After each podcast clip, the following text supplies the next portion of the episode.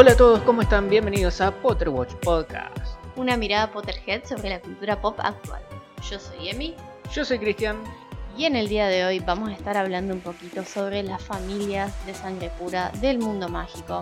Vamos a estar comentando sobre los Sagrados 28, quiénes son, de dónde salieron, quiénes son esas 28 familias británicas que supuestamente tenían verdadera sangre pura.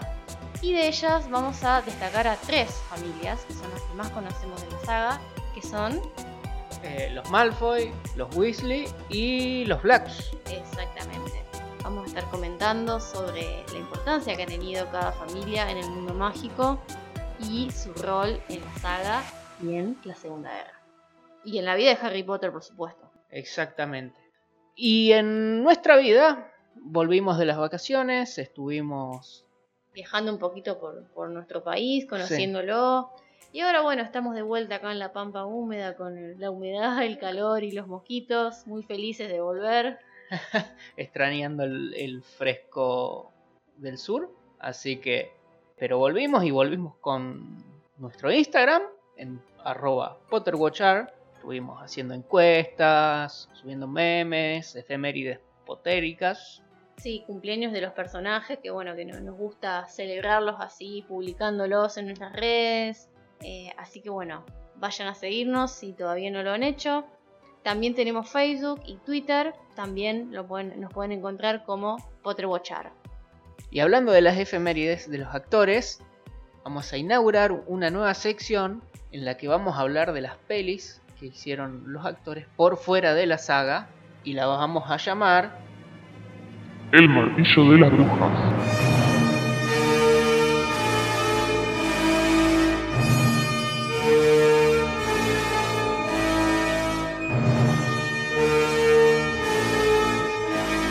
El martillo de las brujas, donde sentenciamos las películas de los magos a la hoguera o a la gloria eterna. Inaugurando la sección, vamos a hablar de una peli de Ron Weasley, o mejor dicho, Rupert Grint, que se llama eh, Driving Lessons. Lecciones de manejo. Es una comedia británica del el año 2006 que fue dirigida por el señor Jeremy Brock, que es un director británico que no, no, no tiene demasiada filmografía encima, pero ha dirigido buenas películas. La, más, conocida. sería El último rey de Escocia. Que es la más, más conocida y muy buena peli. Y bueno, en 2006 ha hecho esta peli con un jovencísimo Ron recién salido de Hogwarts. Dejó Hogwarts en el verano para venir a filmar esta película. Básicamente. ¿Y de qué la va? En esta peli, Ron está con su mamá, Rupert Grint y Julie Walters, que hacen de Ben y Evie, respectivamente. Bueno, Rupert viene de una familia súper religiosa, el padre es pastor la madre es como la referente del rebaño, por así decirlo.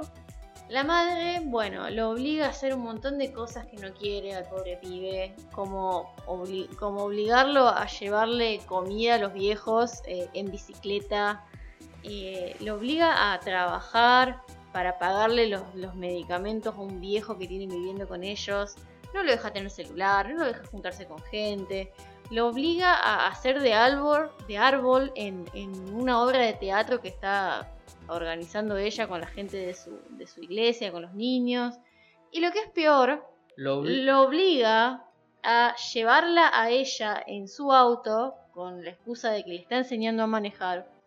Lo obliga a llevarla a acostarse con su amante, quien no es otro que un curita nuevo que ha llegado al pueblo con el que todo el mundo lo quiere, bueno, ella se acuesta con él, engaña a su marido, el cura, y bueno, y todo con la excusa de que le está enseñando a manejar, y bueno, es una hipócrita básicamente. Sí, como que mantiene la fallada de la señora casada, madre de familia, esposa del pastor. La, claro, y es que es súper religiosa y que Dios me dijo esto y Dios me guía para una cosa y, la cuestión es que es una vieja pilla. eh, con el quilombo este de que tienen a otra persona viviendo en la casa, como dijo Emi, lo, mandan a trabajar a, Rupert, así que encuentra trabajo con Julie Walters, que hace de Evie Walton. Sí, Julie Waters, aclaremos que hace de Molly Weasley en Harry Potter, para los que no, no lo saben. Bueno, el personaje de Julie Walters es una actriz eh, ya en el ocaso de su carrera, súper fanática eh, sí, del teatro y de las obras clásicas. Bueno, está en su casa y necesita un ayudante básicamente que, que vendría a ser Rupert. Y bueno, el personaje de Evie es súper frontal, te dice las cosas como son. El, Alcohólica, mal hablada. Bueno, súper mal hablada. Él lo primero que escucha, siendo el hijo del pastor, llega a la casa de la señora esta que no sabe quién es. Llega todo re bien vestido, saco, corbata para presentarse para el, para el laburo nuevo y se encuentra una vieja entre medio de los yuyos puteando, bajando santos porque no puede arrancar un yuyo. Tiene una moral cuestionable esta señora, se roba una carpa de una tienda. Claro, tiene el sueño de ir a acampar y, hacer como vida de campo, aventurera, pero bueno, ya su época aventurera de, juventud ya pasó, es una señora grande y busca que el Ben la ayude en... En la última aventura, Claro, en su última aventura quiere empezar a acampar, a hacer un par de cosas. Así que bueno, cuestión. Eh, le dice a Ben que, la lleve a acampar, que la lleve nomás. Cuestión que después lo, obliga a quedarse toda la noche tragándose la llave del auto. Y le dice, bueno, te va a tener que quedar toda la noche.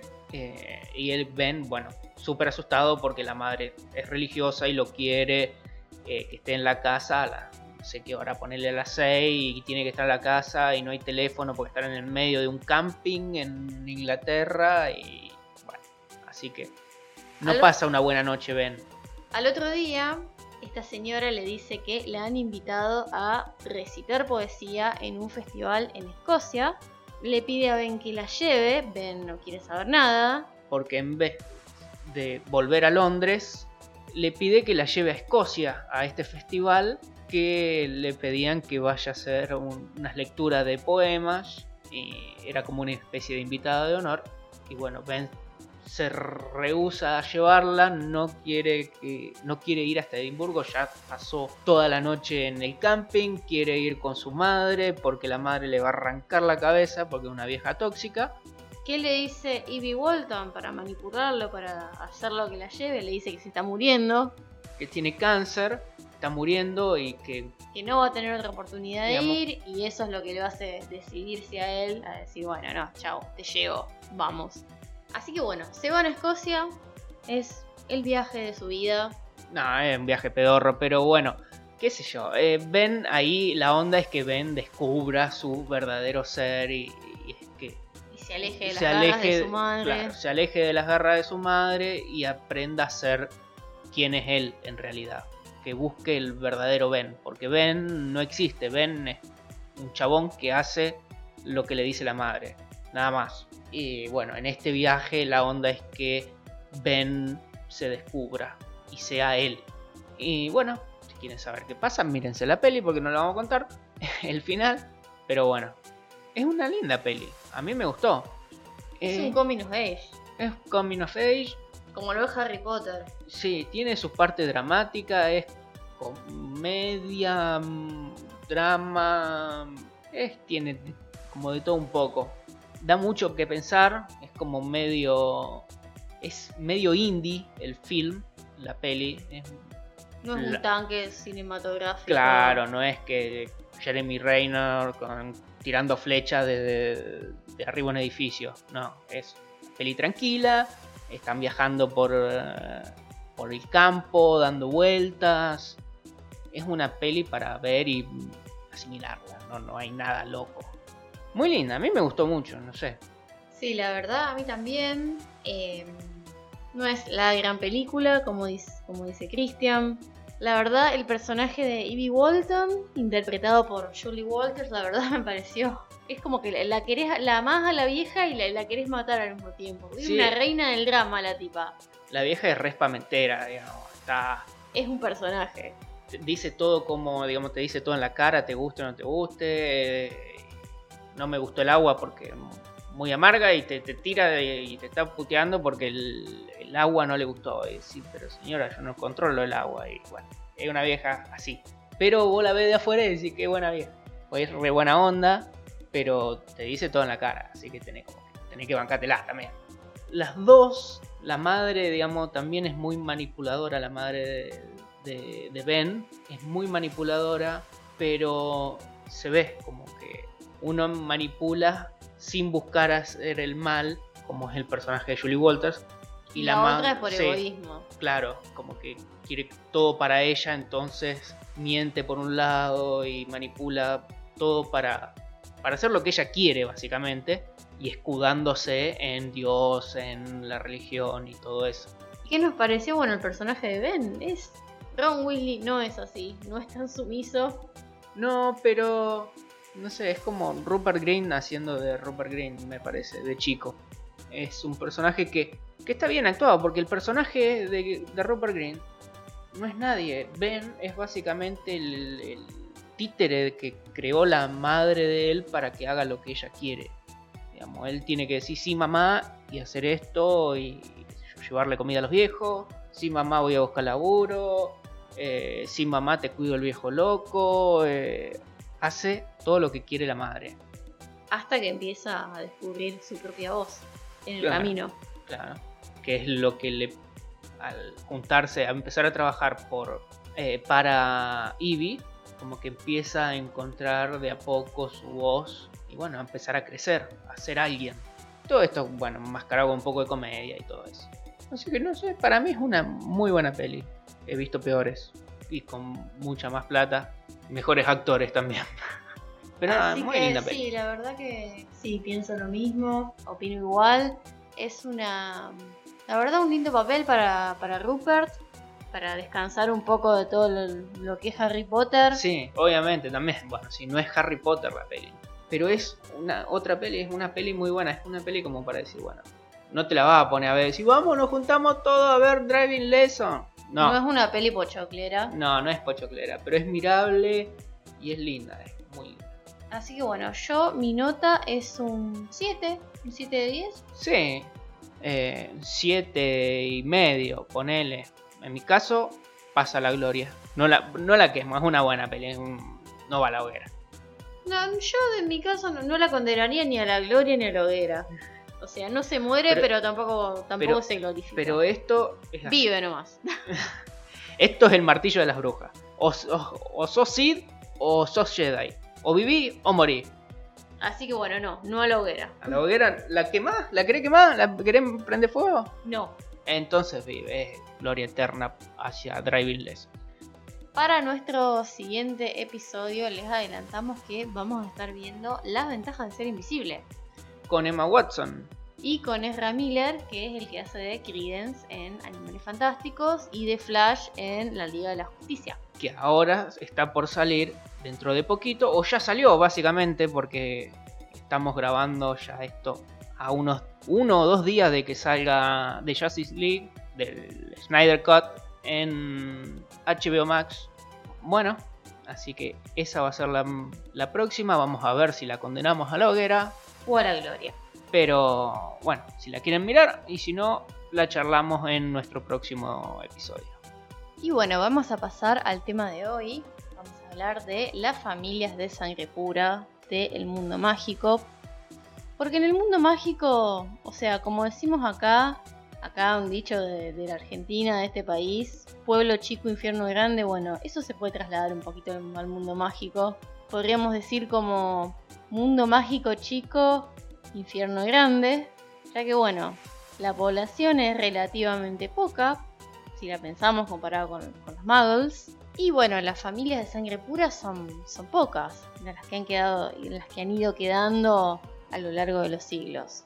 Sí, son 28 en total las que se cuentan como sangre pura desde sus inicios, de, tiempos inmemoriales. Eh, Podemos hablar de los Sagrados 28, que fueron las 28 familias británicas verdaderamente de sangre pura que se listaron en la década de 1930.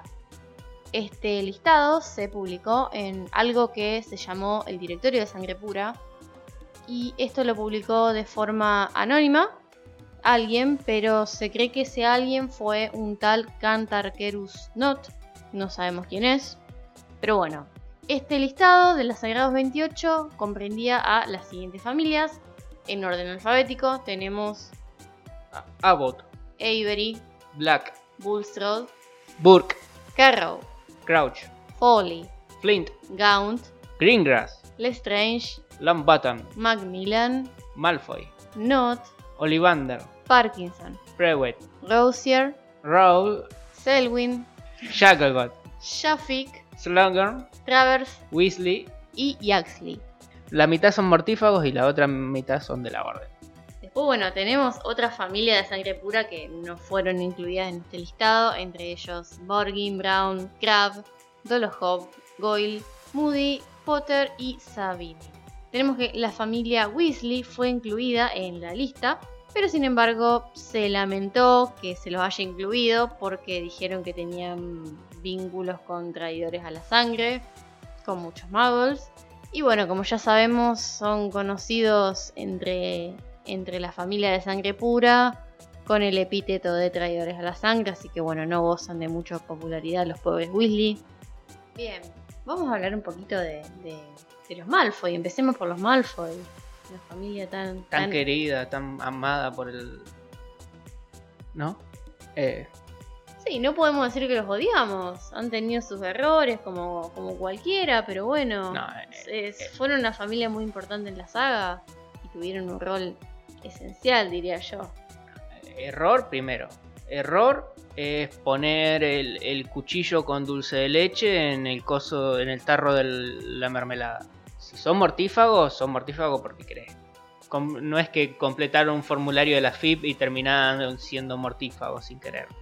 Eran mortífagos porque querían. Así que no es ningún error. Pero bueno.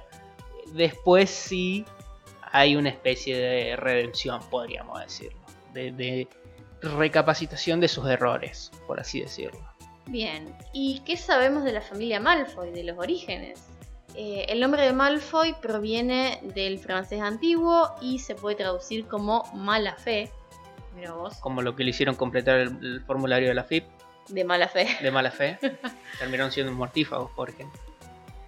Llegaron a Inglaterra por primera vez de la mano de Armand Malfoy, un mago que llegó a, a las tierras británicas en el ejército de Guillermo el Conquistador, que provenía de Normandía.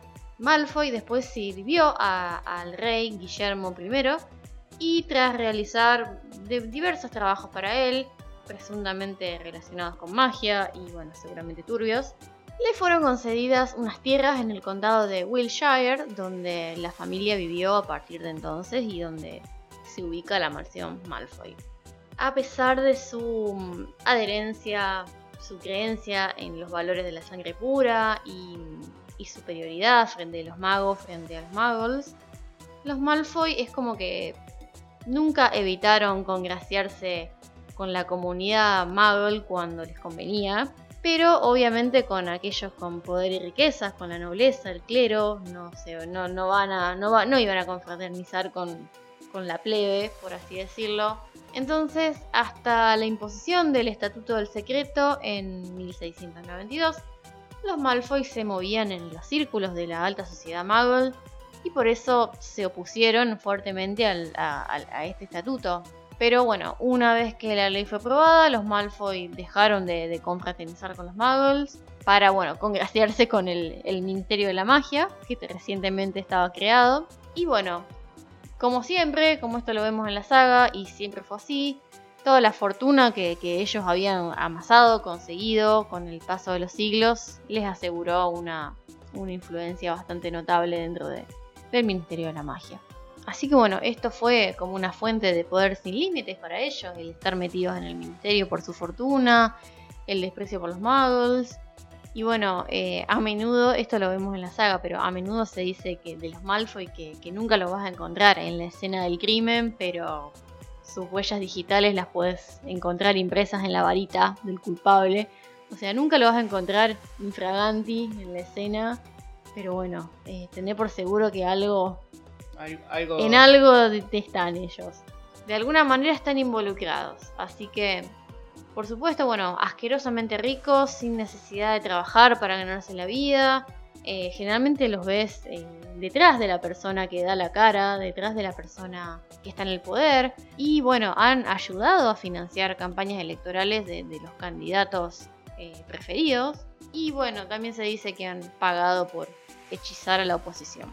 Así que bueno, hablando de el Malfoy más famoso que tenemos es Draco. Bueno, hablando de del Malfoy, de nuestro Malfoy, el Draco, bueno, se creía especial por básicamente tres motivos. Uno, por ser mago. Dos, por ser sangre pura. Y tres, era un Malfoy. Así que era motivo suficiente para ser un bastante creído. Se crió en un ambiente donde se lamentaba constantemente el hecho de que Voldemort hubiese sido derrotado, pero no podía decir nada porque bueno, estaba mal visto y como bueno, sabemos que los Malfoy están es todo sobre la apariencia, están metidos todo en, en los chamullos, en los chanchullos turbios, pero hay que parecer que somos gente buena.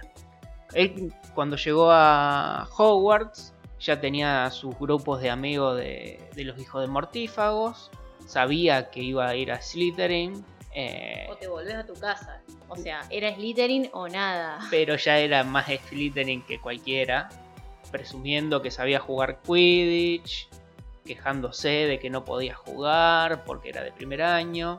eh, y bueno, es como que él llegó con su... Llegó con ínfulas de príncipe, Claro. digamos. Llegó como diciendo yo ya vine.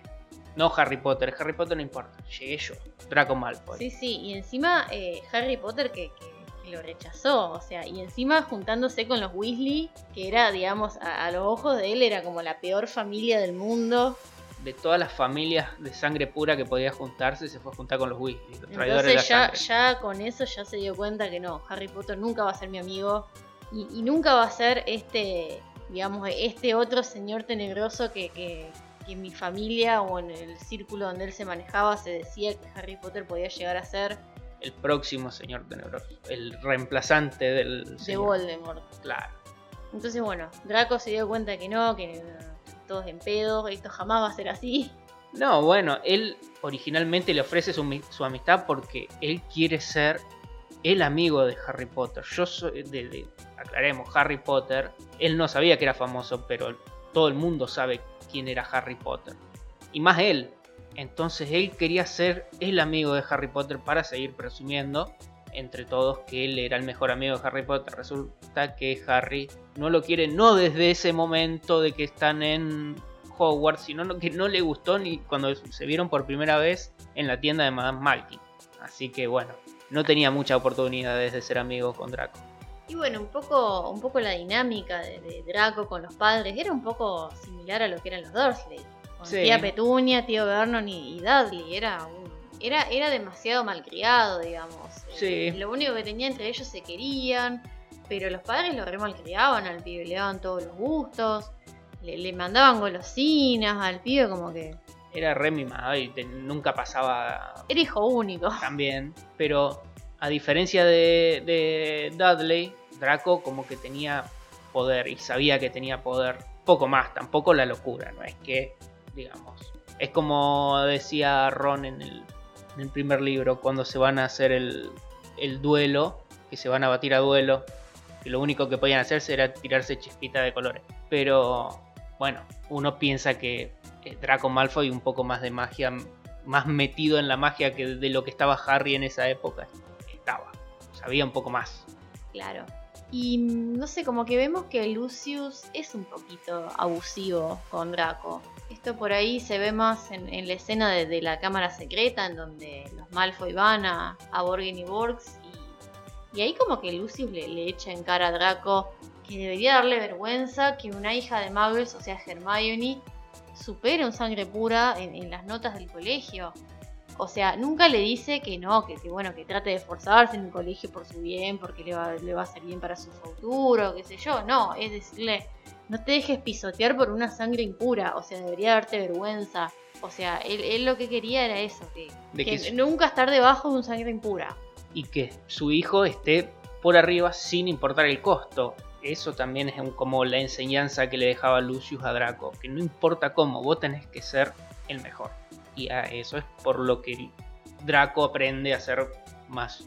Más digo. más sí. Más mala persona e ir por el lado más oscuro. Y después como que a lo largo de la saga, todas las veces que interviene Lucius en Hogwarts, no sé, quizá no lo hace tanto por, por Malfoy, por Draco, sino es como para salvar el honor familiar. O sea, por el hecho de dejar en claro que nadie puede insultar a un Malfoy y seguir en la vida como si nada. Ve- Vemos que todo lo hace para sacarse de encima a Hagrid, para sacarse de encima eh, al Weasley, para sacarse Sí. de encima a Dumbledore. Pero es porque tocan el apellido o tocan al hijo y no porque es el hijo en sí, sino porque el hijo es el portador del apellido y no puede dejar que alguien pase por arriba al apellido Malfoy. Esto me, me hace acordar un poquito de lo que es Tywin Lannister en, en Es- Game of Thrones. es que tipo va a la guerra por Tyrion, o sea, Tywin va a la guerra por Tyrion y, y el a Tyrion. Es el hijo que menos quiere, Pero sin embargo es un Lannister y, y nadie puede insultar a un Lannister y, seguir. porque si insultan a uno, insultan a todos, Eso. insultan al apellido. Y es la misma, sí, es la misma filosofía, aunque Tywin Lannister, aunque sea un Muggle, tenía mucho más poder. Me parece que es mucho más imponente Tywin Lannister que, que Lucius Malfoy, a mi parecer, pero bueno. No sé, yo pienso un poquito que, que el hecho de, de que Draco tanto hable del padre, del famoso mi padre se enterará de esto, mi padre dice que... no sé, Sí. es, es un poquito como para convencer a todos de, de que ay, yo, mi papá me quiere, mi papá está de acuerdo con lo que yo hago, mi papá se preocupa por mí. Y, y un poco todo el tiempo buscando la aprobación. Yo lo Sí, veo así de no. esa manera. También él sabe que el padre de él está amenaza, amenaza a todo el mundo, eh, digamos, aprieta o le, o le paga a la gente para que se calle o haga tal cosa. Entonces es como una parte como para decir, mirá, o haces lo que yo quiero o si no mi padre va a venir y le va a pagar a alguien para que te cague a trompadas o te venga a pegar un apriete o algo por el estilo. Claro. En cambio, bueno, Narcisa eh, lo vemos de poco en la saga, pero sí quiere al hijo, o sea, lo demuestra, se preocupa por él. Le va a rogar de rodillas a Snape que lo proteja, que lo ayude a través de- del juramento inquebrantable. Eh, no quiere que, que Draco vaya a Durmstrang, No, lo quiere que esté más cerca de ella, en Eh, Hogwarts. claro. De, de este, de este amor, no sé, vemos como Narcisa le, le miente a Voldemort, al que nunca se le podía mentir, diciéndole que, que bueno, que, que Harry estaba muerto y entonces así ellos podían entrar en Hogwarts y, y ver si, si, si Draco estaba vivo. Pero Narcisa no era Malfoy, era portadora de apellido. Narcisa, Black. Narcisa Black. Que ya vamos a llegar a los Black. Pero bueno, ratito. siguiendo con Lucius, es eh, al principio de la saga lo ves, como dice Kristen, en todo su esplendor, arrogante, sintiéndose superior, amenazador, chicanero, coimero, Mm. haciendo y deshaciendo el Apre- mundo a su antojo, manipulando a su familia, manipulando los gobiernos, Apretando a director de escuela. manipulando el consejo escolar. no solamente manipulando, manipulando, comprando, amenazando. De todo para que echen a, a Dumbledore. Para que maten a Buckbeak. Sí. Eh, bueno, cagando a palo a Dobby enfrente de todo el mundo. Bueno, todo el mundo enfrente de Dumbledore y de Harry. Y al final de la saga, como que al contrario. O sea, lo ves humillado, avergonzado, sin varita, ya sin, sin gozar de todos los privilegios que, que tenía, como, como mano derecha de Voldemort. Bueno, lo que pasa que en la segunda venida de, de Voldemort, Malfoy pasa a a, bajar la categoría porque Voldemort ve a los seguidores fieles que, que siguieron siéndole fieles y fueron a, a Azkaban presos, los toma como mártires y como sus nuevos tenientes en este nuevo régimen. Y Malfoy, que entre otros, que vivieron la buena vida, por así decirlo. Sí, eh, Malfoy sería como Pedro el apóstol, que negó tres veces a Jesús. o Claro, sea, claro, el chabón dijo, no, yo, yo estaba influenciado por hechizos, qué sé yo, pito, flauta, a mí no... Bueno, no, resulta que no le hicieron nada a Malfoy, nunca fue preso. fue, Entonces- digamos, to- todo un tema esto, como de primero mentirle al ministerio para, para salvar el pellejo y después, bueno, tener que fingir ante Voldemort de que realmente nunca lo dejaste de buscar, nunca dejaste de creer en su en él. Claro, entonces como que ahí se le pone, Voldemort le pone en duda su lealtad. Y más después de, de haber fracasado en el ministerio con al Claro. tratar de conseguir la profecía. El, el hecho de que Malfoy, Malfoy padre, Lucius, tenga esa misión es como, es como para probarle a, a Voldemort que sí le sigue siendo fiel, que va a, a recuperar el- la profecía perdida. Pero falla, entonces ya como que Voldemort le, le pierde todo cariño y le toma la mansión como, como cuartel general. Sí, medio como que se les instala de prepo y bueno, Sí, Voldemort la- la- no, no le puedes echar, o sea, no le puedes decir andate de acá. se te, se te hace de ocupa y es como, bueno, se te metió dentro de la casa, ya está. Perdiste. Y, y lo que es peor es como que se desquita con Draco haciéndolo matar eh, a Dumbledore, Al mandándolo Dumbledore. a matar a Dumbledore. O sea, es como una sentencia de muerte para, para, para él y para los padres también, el ver como, como el hijo fracasa y, y se muere por eso. Y sí, es como que te dan una gomera y te dicen, anda a matar a Bin Laden. Y si no, flaco, ¿cómo querés que llegue? No llego ni, ni al aeropuerto con la gomera. Pero bueno, lo mandaron al pobre Draco a matar a, a Dumbledore. Y bueno, todo como castigo hacia Lucius. Claro, exactamente. Y bueno, por eso Narcisa le va a pedir la ayuda a Snape, que lo ayude, que lo proteja, le hace, le hace hacer el juramento inquebrantable y bueno, de esa manera se, se asegura un poquito la salvación de Draco. Sobre Narcisa vamos a volver más tarde. Pasamos a hablar de la segunda familia mágica de sangre pura, que bueno, que también tiene sus miembros notables y es la familia Black, que es una de las más grandes y antiguas familias de magos y brujas de sangre pura de Gran Bretaña, y muchas familias de magos están emparentadas con ella, aunque sea lejanamente. Es una familia, bueno, como los Malfoy, que traza sus orígenes allá por la Edad Media, y bueno, ellos aseguran tener ascendencia totalmente pura, totalmente mágica, pero bueno, Sirius como que dice, dice, no, esto es imposible porque, o sea, no, no existen suficientes familias de sangre pura, entonces es una hipocresía que digan eso. Pero bueno, esta familia, bueno, como ya dijimos, tenía, le daba una gran importancia a la pureza de sangre y se consideraban a ellos mismos como algo lo, lo más parecido a la realeza en el mundo mágico. Y despreciaban totalmente a los muggles y a los hijos de muggles, hasta el punto de, de que una de, uno de ellos creó un proyecto ministerial para legalizar la casa de muggles. Es terrible esto. Y bueno, el lema de esta familia que se puede ver en el escudo de armas es Toujours pur. Alguien que, conozca, que sepa de francés me va a corregir, tengo una pronunciación horrenda. Pero bueno, esto significa siempre puro. Como los Malfoy eran una familia muy, muy, muy influyente, Esto, bueno, lo vemos en, en la Orden del Fénix, como cuando estaban haciendo limpieza en Grimmauld Place, encuentran una Orden de Merlín que, de primera clase que pertenecía al abuelo de Sirius, otorgada supuestamente por servicios prestados al ministerio. Y Sirius cuenta que en realidad fue porque el abuelo prestó oro al ministerio para que se la dieran. Así que bueno, como los Malfoy también tenían su tajada, su tajada en el gobierno, ¿Ha visto un, un soborno por aquí? Guiño, guiño.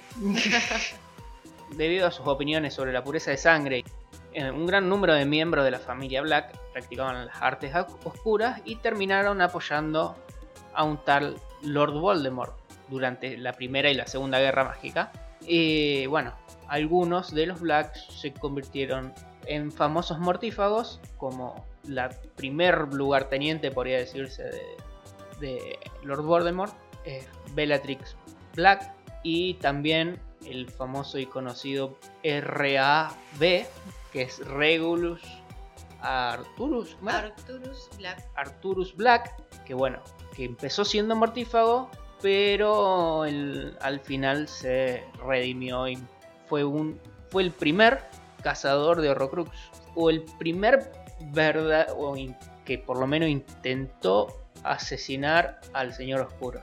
Bueno, por lo menos asesinarlo bien, no como murió con Harry, sino que matarle el alma. Exactamente, fue el, el- el- el primero que descubrió su secreto. Básicamente, la- podría decirse que es la primera persona que supo que, que Lord Voldemort tenía un Horrocrux. Podría haber hecho una cartita, ¿no? Haberla mandado a alguien. Y sí, eh, Voldemort hace Horrocrux. Y qué sé yo, me la guardo en la almohada para que la encuentre alguien. Sí, querido Sirius, cuando salgas de Azkaban te quiero contar que Voldemort tiene recursos. Estos son siete partes de su alma fragmentada. Ta ta ta ta ta ta. Por favor, hacé llegar esta información a Dumbledore y ocúpense de este hijo de puta. Con cariño, tu hermano. Bueno, sin embargo, no todos los miembros de la familia Black estaban de acuerdo con, con esta, con este fanatismo por la sangre pura. Como ya sabemos, Sirius y Andrómeda Black despreciaron a su familia y por eso los borraron del árbol genealógico de la familia. O sea, generalmente borraban a todos los que no estuvieran de acuerdo con, con lo que ellos pensaban. Cualquier squib. Si te casabas con un hijo de Mago, si te casabas con un Mago, chau. O sea, morías para esa familia. O si hacías algo en contra, en contra de ellos, por ejemplo, el tío de Sirius, el tío que, que, bueno, que le prestó oro a Sirius cuando se fue de la casa, fue borrado del árbol por eso. O sea, pero si la pensás es como que no. El borrar a un miembro de la, del árbol no, no hace que. Deje Que de ser Black. Claro, o sea, como que no, no hace que se pierdan los derechos sucesorios de. No, porque siguen siendo Blacks, digamos. Es como que borran sí el registro, pero el registro sigue siendo familiar. No tienen ninguna inferencia mágica hacia eh, los descendientes del título, del apellido. Eh, Es como que no, no eso no, no, no cambia el estatus legal, o sea, de- del miembro, porque, o sea, Sirius heredó todo lo de los Black a pesar de que fue borrado del árbol. O sea, y, y si eso, si lo hubiesen hecho bien, todo, o sea, lo podía haber pasado a Bellatrix. Una vez que murieron todos los padres y, y Sirius lo borraron, todo hubiera, hubiera pasado a Bellatrix, pero bueno, no sé, fallaron ahí, no, no se avivaron. No, bueno, no podían negarle el apellido. Sí, y de todos modos es como que Sirius le deja todo a Harry. O sea, Sirius hizo un testamento y le dejó todo a Harry. Y pasó a todo a Y Harry. pasó todo a Harry. O sea, y, y lo comprobaron con Creature. Porque Critcher tenía que obedecerlo, sí. Y Eh, así que medio como que ahí no, no sé bien cómo funciona. Si es todo por testamento, si es todo por, por digamos, por descendencia. Eso habría que consultarlo con algún, algún abogado mágico que, que nos, Eh, no, pero nos asesore sido- un poquito. Lo primero pudo haber sido por sucesión, digamos, que los, los padres de Sirius eh, no deben haber hecho ninguna sucesión aparte como para decir, bueno, le legamos todas nuestras posesiones a Bellatrix. No, se ve que no hicieron nada por el estilo, entonces por defecto cayó a Sirius, porque era el último vivo. Y Sirius hizo lo que a lo mejor deberían haber hecho sus padres, es un testamento, y se lo dejó a, a Harry, todo a Harry. Así que bien ahí Sirius por avivarte. Sí. Le sacó todas las propiedades Black y Sí, se la dejó un por hacer eh, haber hecho una, una sucesión de bienes en vida, por así decirlo. Sí, como un usufructo por el estilo. algo Así que, bien Sirius. Y bueno, como siempre en todo lo que es eh, el mundo creado por, por J.K., siempre los nombres tienen, tienen su simbolismo. Y esto, bueno, lo vemos, es como una tendencia en los Black. Es que muchos de ellos tienen nombres de estrellas, de constelaciones. Así que bueno, sería, sería interesante profundizar un poquito más en esos nombres y ver qué simbolismos podemos encontrar, ¿no? Bueno, empezando con Sirius, que Sirius es, eh, se lo conoce como la estrella del perro, es parte del Canis Mayor, que es la constelación del Gran Perro, y también es conocido como el perro de Orión, lo cual es in- interesante ya que Orión es el nombre del padre de Sirius y el segundo nombre de Sirius. También, bueno, Sirius es la estrella más brillante del cielo y esto es, es adecuado ya que, bueno, Sirius tendía a sobresalir en todo, mejor alumno, brillante, etc. Bueno, también el nombre de Sirius puede estar relacionado con Osiris, que es el dios egipcio del inframundo. Y esto, bueno, teniendo en cuenta que Sirius eh, todo el tiempo el que estuvo en Azkaban y su, su caída a través del velo. Entonces es interesante la conexión con, con el inframundo. Y bueno, además la estrella Sirius fue considerada como, como un mal presagio en la, en la antigüedad. Y esto lo podemos relacionar un poquito con, con la forma de, perro grande que toma Sirius al, al hacerse animago. Y bueno, con el Grim que se lo asociaba. Sí, se lo tomaba como, como un mal presagio, aunque él era un perro gigante nada más. Y yendo a Regulus, el nombre de Regulus significa pequeño rey y es apropiado para, para un Black, considerado que se, ellos se creían la, la realeza. Y sin embargo, la estrella de Re- Regulus es la parte de la constelación de Leo, el león, y en, en árabe la estrella significa corazón de león. Teniendo en cuenta que Regulus, en la forma que murió Regulus, demostró la, la valentía de un corazón de león. Siguiendo con Bellatrix, eh, el nombre Bellatrix se puede traducir como guerrera y esto, bueno, es obvio para, para Bellatrix, que fue, bueno, un enemigo formidable en la saga y considerada la mortífaga más temida de Voldemort. Bueno, y la estrella Bellatrix también se la, se la conoce como la estrella amazona y las amazonas eran guerreras de la mitología griega, hijas de Ares, el dios griego de la guerra, y bueno, la estrella también es parte de la constelación de Orión, que bueno, la parte mitológica de Orión es, es un cazador y bueno, Bellatrix. Se decía que le gustaba jugar con la comida antes de comérsela, como dijo Dumbledore, así que bueno, le va, le va pintado esta descripción. Siguiendo con la hermana, Andrómeda, la constelación de Andrómeda es una de las más grandes, significa gobernante de los hombres.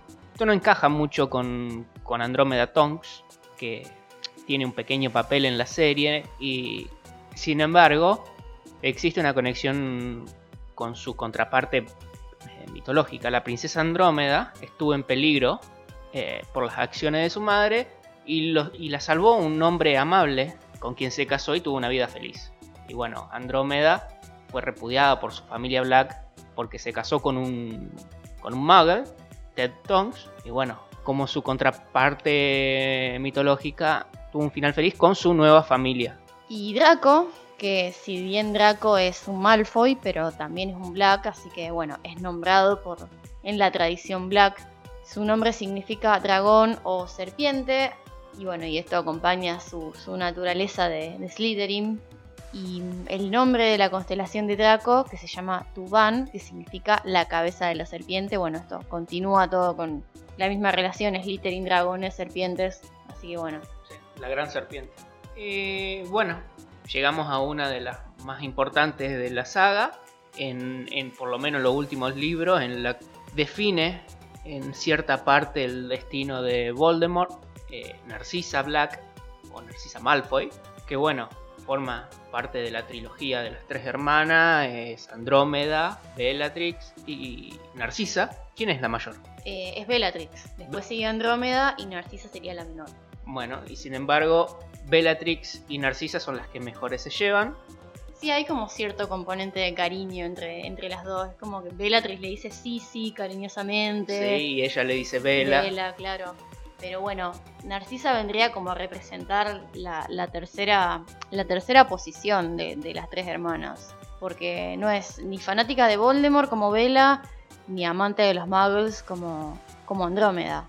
Y bueno, es como que ella vivió totalmente inmersa en todos estos conflictos en, en su familia, con las dos hermanas mayores como yendo cada una por su lado, Bella siguiendo toda la, la manía de la sangre pura, de los mortífagos, de la purificación, y, la otra hermana Andrómeda siendo repudiada por su familia y siendo borrada de- de- del árbol de los Black por, por casarse con un hijo de Muggles.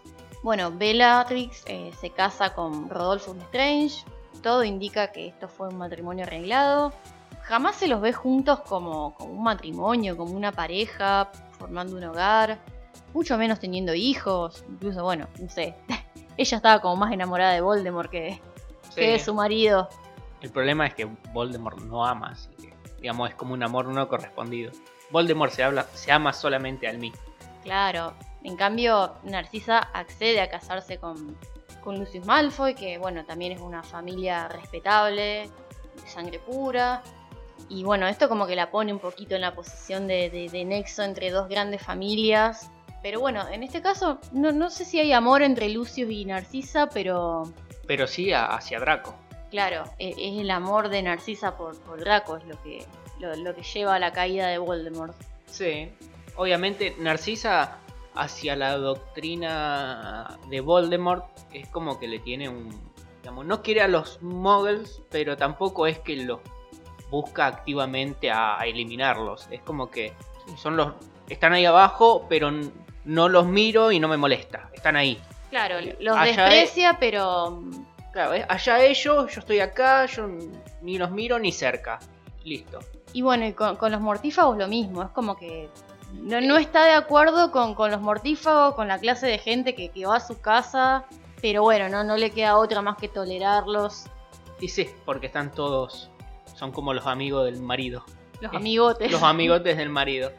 Y sí, también pasa lo mismo con los mortífagos. Ella como que está por encima, podría decirse, de todo, de todo el quilombo mag y magos. No le importa, ella quiere seguir su vida, hacer la suya, con la nariz parada, obviamente, pero bueno. Sí, ella no elige bandos, el bando de ella es su familia y todo lo que hace es por su familia, por su hijo, es así. Ella, bueno, no es mortífaga porque no tiene la marca tenebrosa, porque si no se hubiese presentado en el cementerio de pequeño Hangleton cuando Voldemort volvió. Eh, pero bueno, es como, es como admitida en el círculo de Voldemort. O sea, tenés tu marido mortífago, el hijo mortífago, la hermana. Entonces como que bueno, está. Eh, pero y tampoco se le exigió que, que lo sea.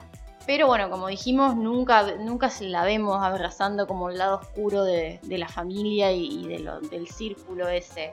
Es como una sombra atrás de todo el quilombazo. Está, está, pero no, no tiene una participación activa en ninguno de los dos bandos.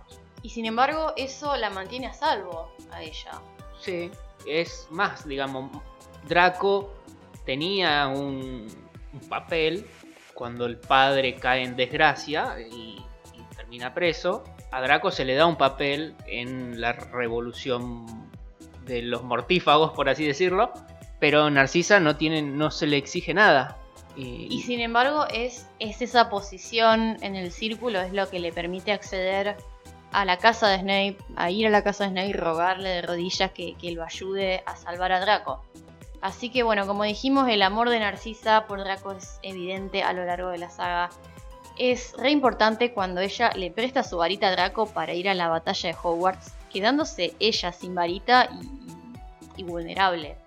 Pero bueno, le dio a su hijo un medio para protegerse. Y, y no sé, a mí como que me, me recuerda un poquito a, a Lily dando su vida para proteger a Harry. No sé, no al mismo nivel, pero me hace acordar. sí, Y bueno, es este amor el que la, la impulsa a mentir a Voldemort cuando le dice que Harry está muerto, porque esa era la manera más rápida de llegar al castillo y poder comprobar que, estaba con vida, sí estaba con vida Draco. Y, la verdad, Voldemort, que era, era tan experto en la geromancia, si se hubiese dado cuenta de esa mentira, hubiese sido el fin para ella, para Draco, para Lucius, para todos. Así que bueno, arriesgó mucho ella. Sí. Igualmente en, en- ese momento Voldemort estaba en el medio de la batalla. Se había como, bueno, como le pasó a Harry, calculamos que, que fue al limbo algún tiempo y volvió confundido. Sí, medio cagado un poquito, Estaba medio tonto. medio como- turulo. Sí, estaba como Harry, digamos, Harry se despierta, no entendía nada y lo único que atinó es quedarse quieto, hacerse el muerto. Imaginamos que Esto no minimiza lo que hizo Narcisa, la verdad. No, obviamente, pero Narcisa obviamente no sabía cómo se sentía Voldemort en ese momento. Pero, digamos, si uno dice, ¿por qué Voldemort no le leyó la mente en ese momento si tanto que era legeremante? Bueno, pero el chabón había perdido tres cuartos de su alma, eh, estuvo en una batalla toda la noche Y no se tomó la pepa para y- aguantar y casi se muere. el Red Bull. resucita, medio que resucita, se desmaya o no se sabe qué pasó, vuelve y, y bueno, está cagado en las patas porque casi se muere también, porque los dos terminaron medio noqueados. No, no creo que en ese momento el- eh, tenga la lucidez de pensar, bueno, le voy a leer la mente a ver si me dice la verdad. Pero obviamente no quita el, el valor de Narcisa en mentir en ese momento y la frialdad de la del razonamiento en la mente de ella, de que en ese momento tan peligroso de mentirle a Voldemort y decirle está muerto, así vamos al castillo a festejar y, y a mostrar nuestra victoria, aunque ella sabía que, que al mentirle estaba condenando, era, digamos, no sabía qué iba a pasar al final, pero el hecho de que Harry esté vivo era tres cuartos de condena hacia Voldemort en ese momento. Y quizá por eso también se dio vuelta, quién sabe, al ver que el niño que sobrevivió volvió a sobrevivir. Y en ese momento darse cuenta que no murió cuando era un bebé, vino acá, lo mató, no se devolvió a defender y no se murió de vuelta. Y es como decir, bueno, está bien, me paso de bando al lado del chico este, que no se muere y que está destinado a matar al viejo choto este que me está rompiendo la familia. Sí, que se me instaló en la casa. Me, eh, sí, se lleva a todos los amigotes de él a mi casa, tengo que limpiar, no tengo elfo doméstico. Sí, es como Narcisa es, es digamos, un, equilibrio, mantiene un equilibrio de poder tanto, tanto en la familia Malfoy y en la familia Black. Primero en, los primeros años del ascenso al poder de Voldemort, luego su caída y, los años intermedios y, en el segundo ascenso al poder. Es, es una voluntad fuerte, digamos, la, la, de ella.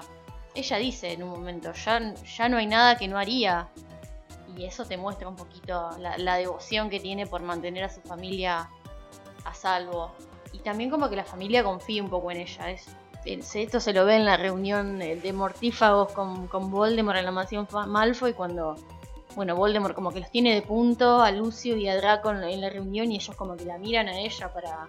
Para ver si respondían o no. Si... Claro, y ella como que dice, no, quédense en el molde, quédense callados sea, levemente, pero ellos entienden. Sí, digamos, es. Podría decirse que quizá es la más pensante en. o fría, la más calculadora, la más. Eh, o la persona que más o mejor puede leer el ambiente en, el que están en el momento como para decir, bueno, actúo de cierta manera, miento o, ataco o me defiendo. Y, Sí, y, esto es como que al final le terminó jugando a favor, porque bueno, tenés la hermana Bellatrix que se, eligió totalmente el bando de, las artes oscuras, del lado oscuro, y murió. La hermana Andrómeda que eligió totalmente el lado del bien, y bueno, no murió, pero la hija murió, su marido murió, no murió, quedó al cuidado de su nieto, entonces como que perdió muchas cosas. Sí, y también si lo, lo llevas al lado sentimental, podés pensar que Bellatrix es como la, la fe ciega, se entrega totalmente hacia Voldemort. Eh, Andrómeda es como más sentimental, entonces entrega su todo, su, legado, su, nombre hacia el amor de Ted Tonks. Reniega de su familia y su título, entre comillas, de sangre real. Y Narcisa es el entremedio. Es como bueno, yo uso la cabeza y uso mi corazón. Me quedo con mi familia, pero no, no estoy ni súper loca de amor por mi marido, sino que cuido lo mío y tampoco me creo toda la gilada de lo que viene diciendo mi familia o, el, entorno en el que estoy, sino como que tiene su propia ideología. Está bien, decide pensar por sí misma y, eso, eso está bien, eso es súper valorable. Y ahora, bueno, pasemos a hablar sobre el otro Black, también muy importante en la derrota de Voldemort. No es Sirius, también vamos a hablar de Sirius, pero bueno, vamos a dedicarle un poquito más a Regulus, el hermano menor. RAB. Claro, entonces Regulus Arcturus Black nació en 1961, falleció en 1979 a la edad de 18 años. Súper joven. Sí, sí, se nos presenta en la saga como el hijo modelo de los Black todo lo contrario de Sirius, que era la oveja negra de la familia, Regulus defiende los valores de los Black, como la importancia de la sangre pura y las artes oscuras. Se unió a los mortífagos a los 16 años, lo que bueno, sus padres se pusieron contentos. Porque en esa época era como la, era como, la, purificación de la sangre, los que venían a purificar el mundo mágico. Claro, era como si tenías un hijo y se unía a las juventudes hitlerianas en 1936. Claro, decir, bueno, viene. Era el deber de todo joven. Claro, era la propaganda, era como que venían a curar el país, arreglar el país. Y esto es lo mismo, venían a, curar, a arreglar el, mundo mágico que estaba lleno de, sangre sucias o traidores a la sangre. Y bueno, eh, los mortífagos venían a hacer un saneamiento y llevar al, mundo mágico a la pureza de la sangre de vuelta.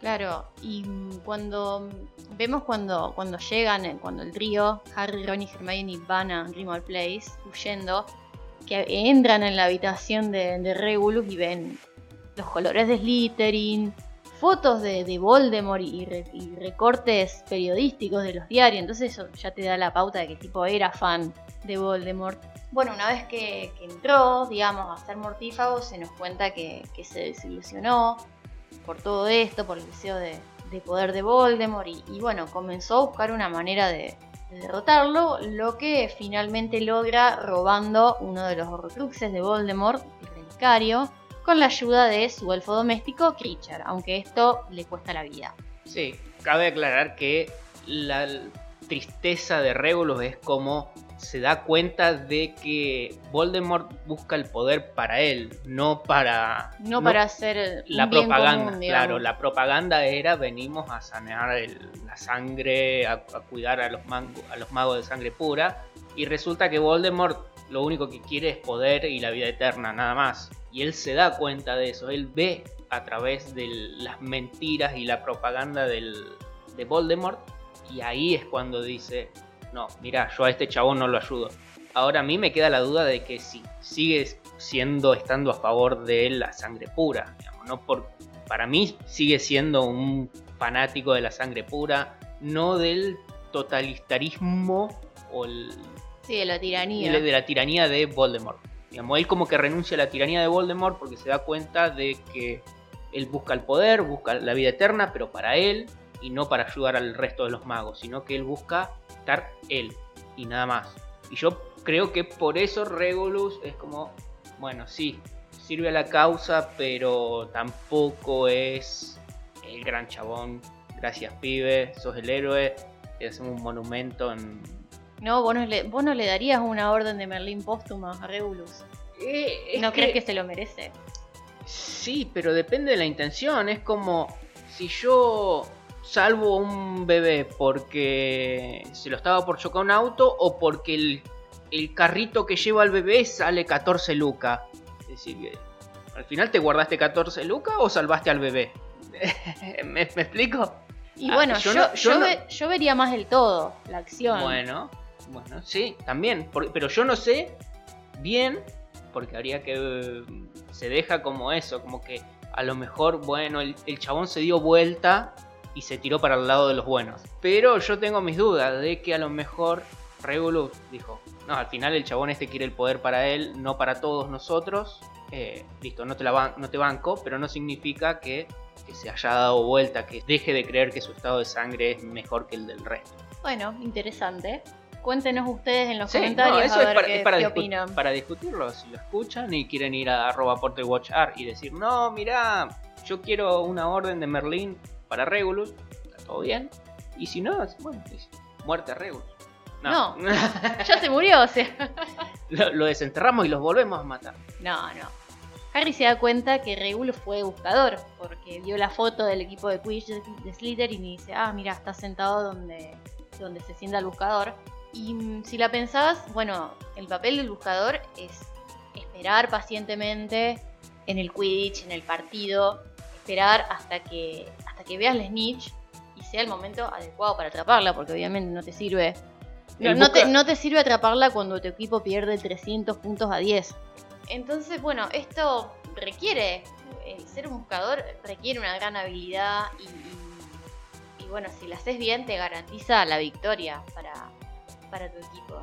Y haciendo un paralelismo entre el buscador y Regulus, Regulus pasa toda la vida de acuerdo con, con las expectativas de su familia y, y en el último momento demuestra su valía y se, se vuelve en contra de Voldemort. Según el libro Quidditch a través de los tiempos, los buscadores son a menudo capaces de arrebatar la victoria en la de las fauces de la derrota y también son los jugadores que reciben las peores lesiones. Y en el apogeo del primer ascenso al poder de Voldemort, Regulus le da un golpe, un golpe muy muy fuerte a Voldemort al robar una parte de su alma sin que se dé cuenta, pero bueno, esto le cuesta la vida. Sí, es como que los buscadores tienen su propia estrategia aparte de la estrategia del equipo, digamos, manejan, eh, son su propio equipo, es un equipo de uno, ellos tienen que buscar la snitch lo más rápido, pero también tiene que pensar de que su equipo eh, esté en las mejores condiciones, pero manejan su propia estrategia. Y una pregunta que me queda es, que me quedó cuando terminé de leer el, el libro, bueno, cuando terminé de leer el libro, sino cuando leí la parte de que descubrimos que Regulus es RAB, y la historia de Creature también, de cómo fue la situación esa que Creature cuenta todo cómo fue, me quedé pensando si Regulus terminó siendo uno de los Inferi que cuando fue con Dumbledore a buscar el relicario, Regulus habrá estado ahí abajo todavía, se habrá convertido en un Inferi y se habrá sumado a ese ejército protector del, del relicario. Y yo creo que sí. Sí, para mí sí. Nada más que bueno, Harry no lo conocía, así que bueno. Y no, no Se de- sobreentiende que sí, que era uno de ellos. Es una duda que me quedó, así que para también, para comentar. Hablando un poquito de Creature, de- del elfo doméstico de la familia Black, Regulus siempre lo trató bien, entonces bueno, por esto Creature lo quiere.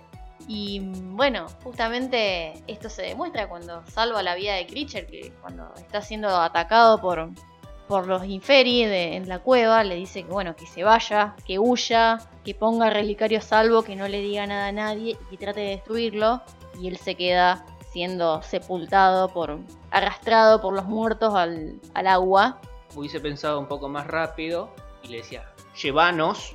Y lo agarraba a Creature a él y lo llevaba a los dos, porque él no puede desaparecer de adentro de la cueva. Pero Creature sí. Pero Creature sí. Creature es el medio para entrar y salir de esa cueva. Entonces, sí, en la desesperación le dice que vuelva a Creature. Pero entonces Creature en el cagazo uh, se va de vuelta. Pero hubiese tenido un poquito la mente más fría y decía, eh, llevarnos de vuelta. Como le dijo Harry a Adobe. Y bueno, ahí, ahí lo podría haber llevado. Pero bueno, es un acto de valentía el enfrentarse con la muerte y quedarse. Sí, Y siguiendo un poquito con, con Creature, eh, Creature es, es el motivo por, un poquito por el cual Regulus va a la cueva. O sea, se da cuenta que hizo mal al prestarle el elfo doméstico a Voldemort. Voldemort lo obligó a Creature a, a tomarse la poción horrenda esa para enterrar al Horrocrux ahí en la, en la vasija de piedra. Y todo el sufrimiento que, que- que tuvo Creature a, a manos de esa poción. Y bueno, sí. Decide un- rebelarse con- contra eso. es como un acto de venganza hacia Voldemort también. Claro.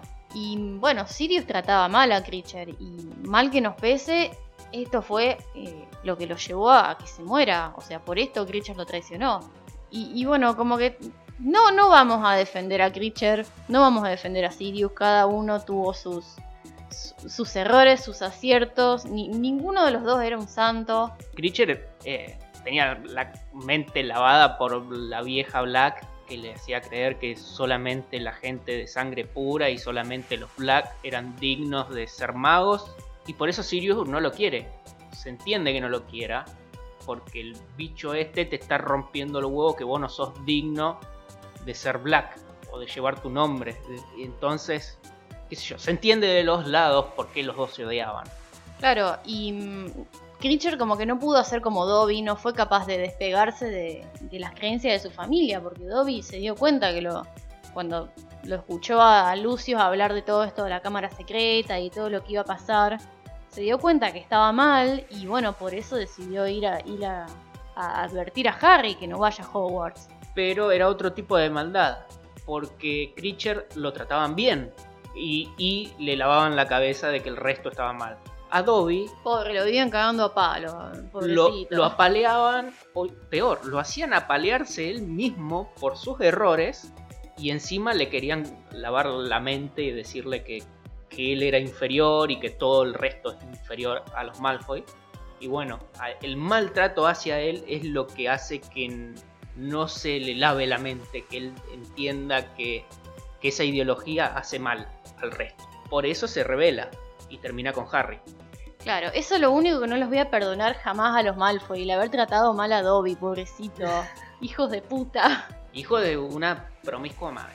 Por eso, o sea, no, estamos volviendo un poco a Sirius, no estamos diciendo que Sirius se merecía la muerte por tratar mal a Creature. O sea, entendemos que los dos se detestaban, Sirius, Creature le, ren- le guardaba rencor a Sirius por cómo Sirius se había ido de la casa y había hecho sufrir a su madre. Sirius tampoco, bueno, tampoco era un santo.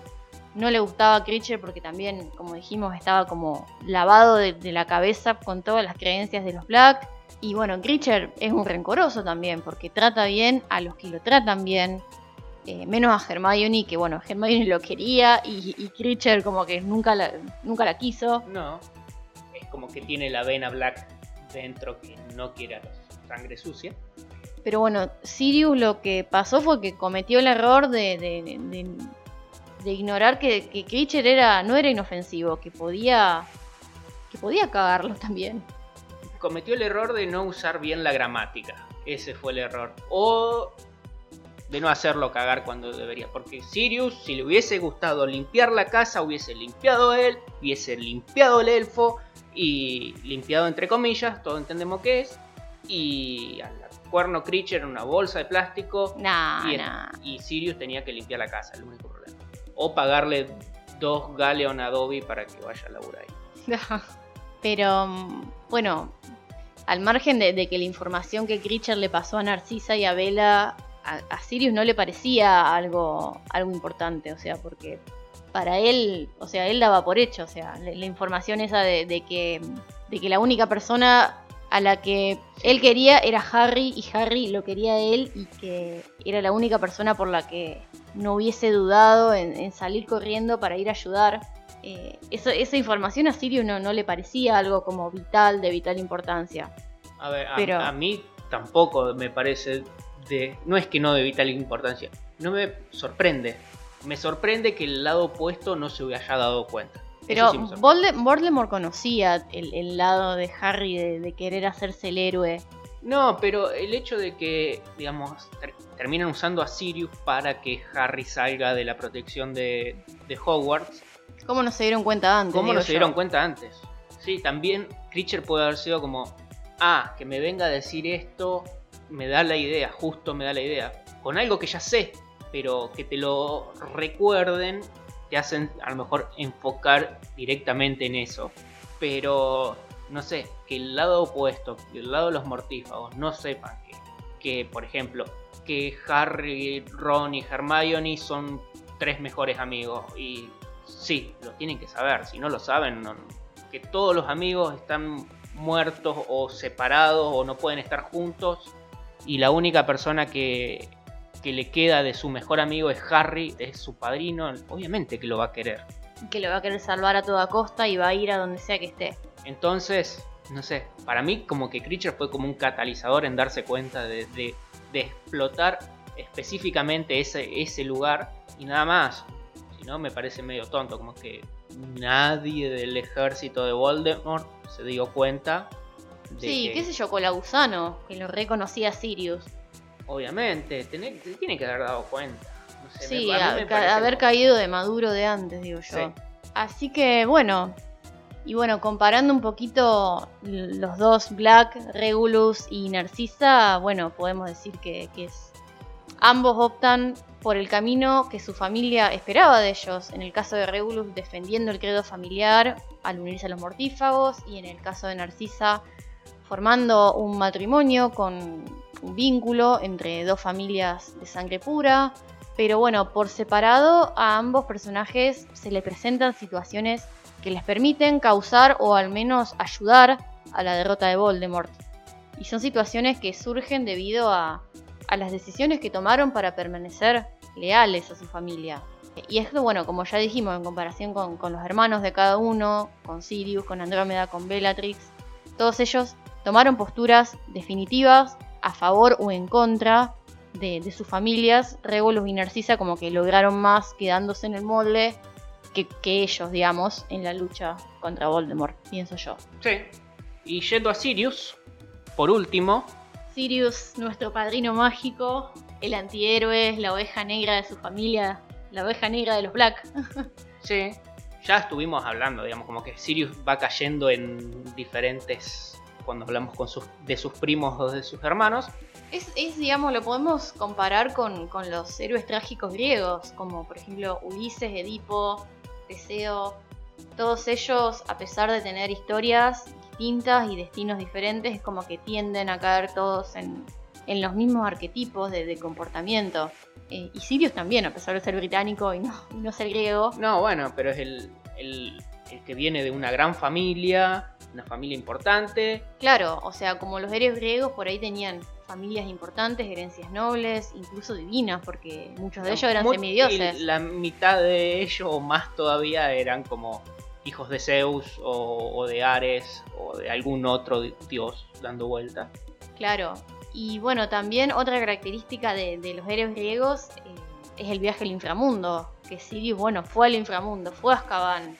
Y bueno, hubo varios héroes griegos que hicieron el viaje a, al Hades. Por ejemplo, Hércules, Orfeo, Odiseo. El viaje de Sirius es muy similar al viaje, por ejemplo, de Hércules. Que bueno, Hércules, a Hércules lo obligó su familia a viajar allí. Y en el caso de Sirius fue por culpa de Peter Pettigrew, que él consideraba su familia. Sí. Y después, bueno, también el tema de, de la muerte. Eso es, es la última similitud, yo creo que la más importante. Todos los héroes griegos vemos que tienen el defecto fatal, digamos, el que los hace caer. Y Sirius es, bueno, la lealtad, la lealtad hacia Harry, hacia la orden, hacia sus amigos. Y no es un defecto, pero es algo que, que a él lo, hizo, lo llevó a, a que se muera, vemos. Entonces, por ejemplo, no sé, yo pienso que después de la traición de Peter Pettigrew, si Sirius hubiese, hubiese acudido a Dumbledore a explicarle la situación y decirle, no, yo no soy el traidor, yo no era el guardián del secreto, podía No. haberse salvado de la cárcel. Yo no digo que sea la lealtad, sino que es o puede ser como la, la arrogancia o no, sí, el, hecho de, que- de creer que él es capaz de hacerlo y nadie más. El culo inquieto. No, es que decir, yo lo puedo hacer. eh, y yo lo voy a hacer porque yo eh, me engañaron a mí, voy yo. eh, mataron a mi amigo, voy yo. No pido ayuda, no, no le aviso a nadie. No me yo voy a quedar sentado esperando que lo resuelvan otros. Me pongo la varita en el bolsillo y hago dos preguntas para qué lado queda el norte y salgo. Y no pregunto nada y hago lo que yo pienso que es correcto. Y bueno, eso lo lleva a, a todas las desgracias que le pasaron, pobre. Sí. A, a ir a la cárcel y a morirse en el departamento de misterios. él no avisa porque él, por ejemplo, no dice que Peter es un animago, que podría haberlo dicho, no avisa... Que él no era el guardián del secreto. Claro, no, no avisa nada, él no cuenta nada. Decía, ah, bueno, hiciste esto, yo, bueno, lo arreglo yo, deja. Y no le cuenta a nadie y sale. Y es, es como algo muy ar- arrogante el hecho de decir yo lo arreglo y vos no hagas nada. Para mí es eso lo que le causa la caída. El hecho también de que no se digne a bajar al nivel de Creature y decir, bueno, Creature, mira, las cosas son así. Vos no tenés razón, yo no tengo razón, no nos queremos, pero podemos coexistir. Y no hace eso por la arrogancia de no bajarse al nivel de lo que era su madre, en cómo ve a Creature, ve, él en Creature ve a la madre, ve a su padre, ve a toda la familia y toda la peste black que le hicieron pasar un mal momento cuando era chico. Y también, bueno, fue eso, esa falla de él, es producto de que él se tuvo que criar solo, básicamente. Él era el paria dentro de la familia, el de Gryffindor, el Sí, que, entre un nido de serpientes, que le gustaban las cosas Muggle, que, las motocicletas. que le gustaban las motos, le, le gustaba las chicas a él le importaba poco y nada si era Muggle o era sangre pura. No veía la diferencia, no le interesaba. Y eso lo hacía paria dentro de su propia casa. Y se tuvo que criar básicamente solo con su, con su propia moral. Y la tuvo que inventar él y, quizá esa arrogancia era un método de protegerse contra los ataques de la propia madre o hermanos, primos, toda la familia. Sí, igualmente yo creo que lo que hizo Sirius de, de alejarse de la familia tóxica es, eh, es lo, lo mejor que puedes hacer en tu vida. El decir, bueno, no, eh, ¿por qué me voy a quedar con esta gente que son una basura? ¿Por qué tengo que tolerar este tipo de comportamiento? No, chao, me voy. O sea, no, no tengo por qué soportar esto. No tengo por qué tratar de, de agradarle a esta gente. O sea, que jamás van a probar lo que yo hago. Y chao, me voy. No, no me importa que, no me importa no tener plata. Chao. O sea, eh, bueno, al final después el tío le terminó prestando plata, pero Y también le fue mal al tío. Pero sí, es uno, uno de los comportamientos más saludables que, que puede haber. O sea, Hacer tu propia familia. Y. Claro, o sea, no, eso de, de que, de que lo importante es la familia, y no, o sea, depende. O sea, no, no tenés por qué estar soportando tantas forreadas. O sea, si tu familia es una porquería, ¿por qué? ¿Por qué me lo tengo que bancar? Listo. Te vas a hacer tu propia familia, de amigos, pareja, lo que sea, y listo. Y listo, tal cual. Y hablando de hacer tu propia familia, ¿qué familia más grande? Los Weasley, los Tuk del mundo mágico. los comparamos con la familia Tuk eh, del Hobbit, O los ratones. porque eran una familia muy, muy grande y muy, muy extensa dentro de la comarca. Y bueno, los Weasley son así un poquito. que se desparraman por todos lados. Se reproducen los Weasley, como los conejos. Pero los queremos igual. Sí. Algunos, algunos. A la tía, ¿cómo era que se llamaba? Muriel. Tía Muriel, vieja sarnosa, mirá. Bueno, pero qué sé yo, podemos entender, es como la típica vieja chusma de, de barrio, o sea, Siempre, en toda la familia hay una. claro. Por más que haga tu familia nueva. Así que bueno, los Weasley, sin mucha sorpresa, también están emparentados con los Black. Cedrela Black, que es también es una Black y es la madre de, de Arthur Weasley, ella se casó con Séptimo Weasley. Por eso, bueno, Sirius en la Orden del Fénix cuenta que Arthur es como el primo segundo. Creo que Cedrela Black es como una prima hermana de los padres de Sirius, que bueno, que fue borrada del árbol por casarse con Séptimo Weasley. Y mm, no sabemos mucho sobre los hermanos de Arthur. Podemos decir que uno de ellos es ese que ese hombre que, que en la boda de Billy Fleur con- confundía a Harry con un hijo que podía haber tenido, medio borracho. Y el otro de los hermanos podría haber sido el tío Bilius, ese tío que Ron decía que se murió por ver un Grimm. Ah, que tenía el nombre. Tenía, compartía Claro. el segundo nombre. Claro, Ronald, Ronald Bilius. Ronald Billius Weasley. y bueno, la parte por ahí un poco más complicada es el lado de Molly, que bueno, Molly sabemos que era de soltera Prewet. Tenía dos hermanos, Gideon y Fabián, que murieron a manos de los mortífagos. También, bueno, la tenemos a la tía Muriel como pariente. Eh, no sabemos bien de, qué lado era Muriel, si del lado Prewet o del lado eh, Black, porque la madre de los padres de Molly son Ignatius, Ignatius Prewet y Lucrecia Black, o sea, de nuevo otro Black. Así que bueno, eh, no sabemos bien de qué lado era Muriel.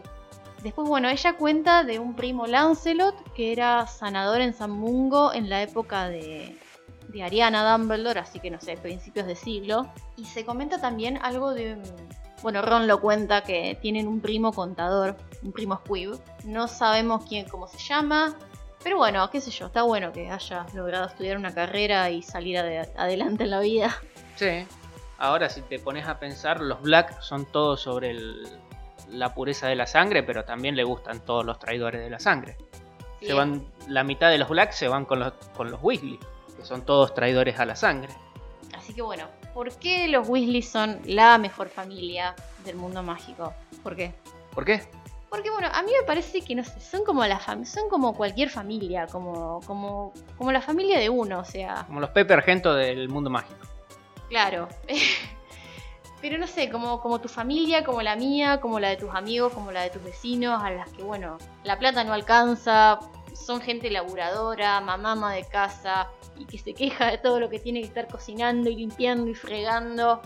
Eh, los hermanos se pasan la ropa y no sé, lo que no le entra a uno, bueno, se lo paso al más chico, las cosas. Donde come uno, comen dos, donde comen dos, comen tres, y así. Eh, son como la, la familia normal de, del mundo mágico, y eso, eso es lo que más Sí, es, se acerca a lo que uno conoce. Es básicamente como el, el- el común de la gente del mago de, de todos los días. Porque si te pones a pensar, tenés los Potter forrados en guita, los Malfoy forrados en guita con su mansión, Los, los, Black, Black. con su pureza de la sangre y sus casas super secretas, eh, que están desparramados por todas las familias del mundo mágico. y Eh, claro, y después tenés los Weasley, que es una familia que, nada, que claro, que- si lo trasladaras a, a los argentos, a la familia argentina, no sé, los domingos hace asado. eh, sí, pelea con el perro, con los gnomos, peleas a- para llegar a fin de mes. claro, mamá nos teje los suéteres.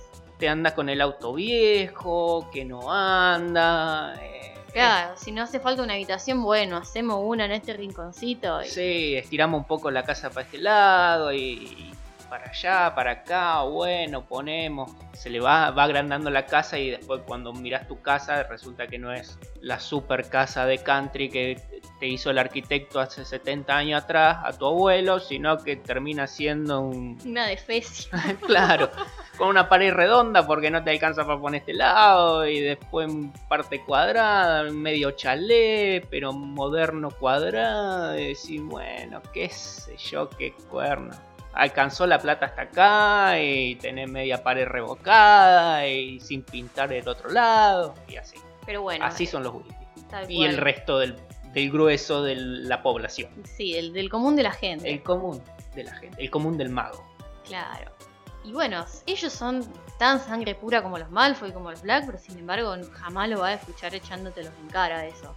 Porque al fin de, de cuentas, no, no importa. No, y es como que los Weasley terminan siendo sangre pura, pero por azar, digamos. Es como que sí, se enamora uno con este, el otro con el otro, y resulta que son sangre pura, pero no hay una búsqueda de, arreglar matrimonios para mantener el estatus de sangre, sino como que, sí, somos poca gente, nos cruzamos siempre lo mismo con lo mismo y bueno, terminamos siendo sangre pura. Pero no hay una búsqueda como se puede inferir con Bellatrix casándose con Rodolphus Lestrange para mantener el estatus de sangre. Claro, entre Molly y Arthur había amor. Hay amor. Ay, Y, y bueno, al fin y al cabo lo, lo que importa es, es cómo es cada uno, ¿no? Si es sangre pura, sangre impura.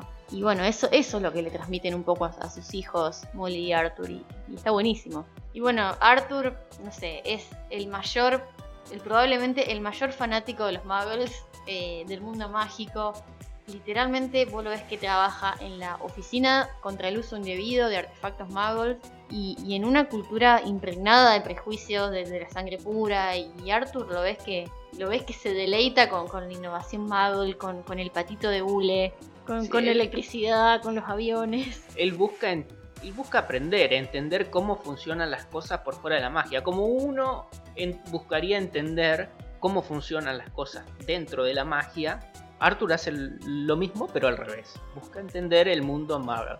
Claro, y también trabaja para, para garantizar que los muggles reciban el respeto que merece. Aunque esto lo haga que, que dentro del ministerio lo, lo desprecien, lo tengan en una oficina cualquiera, en un chiquero, con un sueldo mínimo, a Claro. pesar de que él es un empleado plenamente calificado. Se, se lo ves como, se lo ve como muy capaz y, y tiene el tiempo de trabajo ahí adentro como para ser jefe de alguna secretaría o ministerio dentro Sí, del o algún ministerio. departamento. o algún departamento dentro del ministerio y sin embargo sigue quedándose relegado por el hecho de que le gustan los artefactos magos.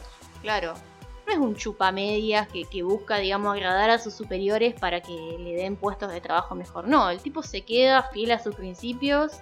No, no, no necesita demostrarle nada a nadie. Él, es lo que es y se la banca. Y esto de, que dijimos de, de que los Weasley, bueno, donde comen dos, comen tres. Y, y son así, abren su, ellos abren su hogar a todos. Ya sea para Harry, para Hermione, para Tonks y Lupin, que los invitan para Navidad. Eh, ellos están como más que dispuestos a compartir lo poco que tienen. Sí.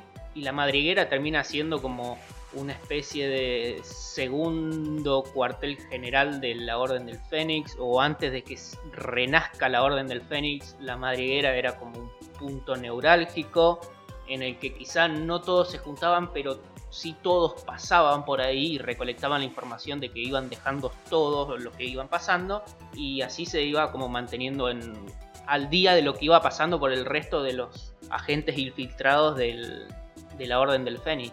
Claro, y eso, eso era una, una posición de gran peligro para ellos.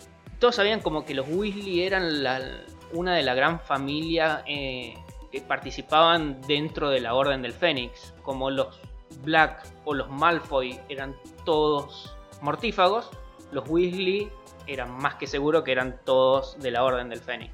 Claro, y eran los más cercanos a Harry, así que también eso los, los ponía en una posición muy peligrosa. Y hablando un poquito de, de- de las figuras paternas y maternas de Harry, porque bueno, ya sabemos que Molly fue la segunda mamá de Harry y solamente ella. O la mamá que pudo conocer o, o Claro. sentir, o por lo menos recordar el cariño de. Claro. Arthur, bueno, también fue una de las muchas figuras paternas que, que tuvo Harry, porque Harry figuras paternas tuvo muchas. Tuvo a Sirius, Remus, Dumbledore y bueno, Arthur también un poco. Sí. Quizá una de las más subestimadas. pero una de las que siempre estaba con Harry, digamos. Él, es, él nunca le mezquinó información, se la buscaba siempre dar la información de la forma más adecuada para, para lo que era un chico de su edad. Sirius, es, uno está contento con Sirius porque Sirius iba y le contaba todo a Harry y cómo era. Y Arthur era más de decir, bueno, es un chico de 12 años, se lo digo, pero se lo digo de cierta forma. Claro, que Molly- sepa los hechos, pero no todos. No todos y no agrandarle, llevarle, agrandarle la cabeza y llenarle el bocho de cosas, de información. Claro, es Molly era todo lo contrario, Molly lo quería sobreproteger y no contarle nada. Claro, pero Arthur consideraba que Harry tenía que saber que Black lo quería matar. Sí. Consideraba que tenía que saber qué estaba pasando en la Orden del Fénix, en el movimiento anti-Voldemort. Claro, no todo, pero, sí lo más importante, Sí. Sirius es todo lo contrario. Sirius quería que básicamente sea un miembro más de la Orden del Fénix. Y Dumbledore, eh, que también era otra figura, Dumbledore pensaba que solamente tenía que saber lo que debería saber en el momento adecuado. Lo que a él le convenía, básicamente. Lo que a Dumbledore le convenía, básicamente, para que sus planes pudieran seguir eh, en funcionamiento. Y Harry por ahí para, para Arthur era como la, la fuente de información del mundo Muggle. O sea, le, le preguntaba cómo armar la carpa en el torneo de Quidditch, en el mundial de Quidditch. De hacerlo la, la forma Muggle. Porque Claro. está la forma mágica para hacerlo y la forma Muggle. Y Arthur quería saber la forma Muggle. Claro. Después cómo funcionaba el tema de- de- del subte. Los fósforos. Claro, el Patito patito de- de. Y, y bueno, eso es un poquito, no sé, qué sé yo, que, que Harry no, no conocía tanto del mundo mágico, pero sí el mundo Muggle, entonces como que eso lo, le ayudaba un poquito a sentirse más importante. Más ¿no? incluido. Claro. Se indigna, lo vemos indignarse cuando lo va a recoger de la casa de los Dursley para llevárselo al Mundial de Quidditch y, y los Dursley nada, o sea, ni, ni lo saludan, nada. Bueno, teniendo en cuenta que Harry, eh, digamos, para el señor Weasley, Harry es el motivo por lo que él puede, pudo criar sus hijos en una forma más pacífica, estar con su mujer, tranquilos, tener paz. Y en la casa de los Dursley, Harry es una molestia, básicamente. Y estaban contentos de que se vaya, es como el, el perro que te rompe todo. Y bueno, ándate a la calle un rato. Claro, y, y por eso lo defiende, le dice, pero salúdenlo, no sean maleducados, o sea, mierdas. Eh, no, no van a ver, al pibe no lo, va- no, no, lo, no lo van a ver más en todo el año. O sea, un chau aunque sea. Ni eso. Claro. Y bueno, Harry también es todo este comportamiento de Arthur hace que Harry confíe en él. Cuando Harry lo ve a Draco actuando de manera sospechosa en el callejón de Aegon, va directamente a Arthur, le explica qué vio y le dice, bueno, mira, investiga esto, por favor. Y Arthur le hace caso. Claro, Arthur lo escucha, lo entiende y le hace caso. Es algo que como figura paterna es- no se ve en muchos. claro, en vez de decirle no, nada que ver, Eh, él le dice, sí, bueno, a ver, lo voy a investigar y no es que tam- Arthur tampoco es que va de cabeza, sino que investiga y va con un grupo. Está bien que eh, Malfoy había como estado ya que lo habían prevenido de la situación, así que a lo mejor Arthur no confió en, o mejor dicho, Arthur confió en gente que no debería haber confiado dentro del ministerio, por eso a lo mejor eh, Lucius Malfoy ya tenía la, la información de que lo iban a, a hacer, registrar. Sí, le iban a hacer una redada en la mansión. Pero bueno, vemos, vemos cómo Harry confía, confía en el señor Weasley y este a su vez eh, también confía en Harry en cierta manera. Y bueno, hablando un poquito también de, de los hermanos más mayores de los Weasley, de los que no lo conocemos, porque nosotros empezamos, empezamos la saga con Percy, Fred, George y Ron, y bueno, después Ginny en Hogwarts. Eh, también, bueno, se nos dice que están Bill y Charlie, y no los conocemos hasta el cuarto libro. No, y es uno de los primeros que se nombran también, digamos, de los primeros personajes fuera de lo que están en presencia de Harry, están en presencia de Harry como los mellizos, como Ginny, como los señores, o no los señores Weasley, porque no aparece al principio eh, el señor Weasley, sino que aparece Molly, pero uno de los personajes que aparecen como fuera de, de la saga son Bill y Charlie, que uno de los pr- primeros que se nombran es por Ron, que le cuenta de cómo es la vida de un mago profesional. Claro. Así que bueno, hablando un poquito de ellos, empezando por Bill, es Bill Harry se lo imagina como primero se lo imagina como una versión adulta de Weasley, ya, de Percy, ya que bueno, había sido perfecto, entonces Harry se lo dice, se lo imagina así como estirado, mandón, aguafiestas, ortiva. Y nada que ver, es Bill es, es moderno, es, es un copado Sí, todos los, los hermanos lo tienen a Bill como, como el modelo a seguir. Para Ginny lo que dice Bill es la posta. Y Ron cuando, cuando abandona a Harry y Hermione y se da cuenta que, que estuvo mal, se va a quedar con Bill. Porque no vuelve a la casa. Claro, porque sabe que Bill lo va a entender, eh, que él está muy avergonzado y arrepentido. Y en su familia no, le van a echar en cara. o sea. Eh, Y Bill también, bueno, se está trabajando constantemente con duendes, entonces como que tiene un poco de cintura en la forma de tratar a las personas. Digamos, es como que sabe cómo tratar a los duendes, cómo tratar a las personas, porque los duendes tampoco son muy amigables, y menos con un mago, o menos con los portadores de varita, podría decirse. Entonces sabe cómo tratar a las personas, podría decirse. Claro, incluso, bueno, justamente se, se las arregla para, para ganarse el respeto de los duendes de Gringotts, que también se, se ofenden con facilidad y, Y hay que, hay que saberlo manejar. Los duendes, los duendes y los duendes de Gringotts en especial son muy muy especiales. especiales, muy celosos en la forma de que cómo se los trata a ellos. y bueno, y en cuanto a Charlie, es, para mi gusto es el hermano que más me hubiese gustado que salga, que más Sí. me hubiese gustado conocer un poquito. Charlie es, el rockstar de la familia. Claro, cuidador de dragones, o sea, qué, qué empleo, qué, qué empleo copado. Sí, ¿Qué hace tu hijo? No, cu- cuida dragones el chabón. Pero Es como si tu tío, cui- tu hermano es domador de leones. sí, no sé, o nada con, din- con, con Con- tiburones. Con tiburones, sí. No, no. eh, Cría tiburones. Decir, ¿qué? Bueno, una foto, algo, a ver, ¿qué hace? ¿Cómo es? ¿Puedo conocerlo? Eh, bueno. Pero eh, bueno, también es una figura en el que sus hermanos pueden confiar. Por ejemplo, cuando, cuando ayuda a Ron a, a sacar a Norberta de, de Hogwarts, que Ron le escribe, le dice, ayúdame, tengo este dragón que lo van a descubrir, van a echar a Hagrid, y, y- Charlie le, lo ayuda. No le dice, che, no, mira, yo estoy en Rumania, no te puedo ayudar. Bueno, Charlie es uno del, digamos, se lo toma, por lo menos de mi parte, es como uno de los, digamos, ¿por qué no van con, con Charlie? Si van con Bill, yo a Charlie lo tomo como que, bueno, a lo mejor tiene que ir a tal lado por el dragón, tiene que ir para otro lado, sí está en Rumania, pero como que suena a un trabajo como que tiene que moverse para muchos lados. Y también, bueno, el hecho de que cuando se junta, cuando tiene que ir a buscar a, a Norberta, No Char- sé. Charlie, digamos, uno se entiende que por la afinidad con los animales pudo haber tenido también una afinidad hacia con Hagrid, porque los dos son amantes de los animales y más que nada los dragones. Pero bueno, Charlie lo ayuda a Ron, encuentran una solución. Le dice, bueno, che, mira, van a estar viniendo unos amigos, les voy a decir que pasen por Hogwarts, ustedes los esperan, le dan la jaula y todo. Pero bueno, le, da una mano a, su hermano, que es lo que, lo que estaba necesitando. Bueno, también se preocupa por, vemos cómo se preocupa por, por cómo utilizan a los dragones en el torneo de los tres magos. Y bueno, también me, me hubiese gustado que, que salga un poquito más en, en la saga, la verdad. Sí, yo, eh, para mí Charlie es uno de los más interesantes por ese hecho de que yo lo veo como una persona también como viajada en el mundo mago. De que yo no, veo un dragón quieto en un solo lugar. Yo pienso que el dragón va de un lado a otro. Quizás sí, si tiene un nido se queda, hace base en algún lugar. Pero si está siguiendo un dragón o manteniendo a los dragones en un área, sí están en Rumania. Pero un dragón, yo creo que el territorio del dragón no es una montaña. Debe ser unos cuantos kilómetros a la redonda.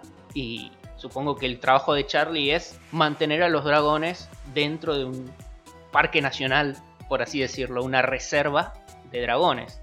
Y lo veo como una persona que quizás no esté mucho en casa. Como que está viajando por ahí, buscando dragones, quizá como peleando contra el tráfico de dragones.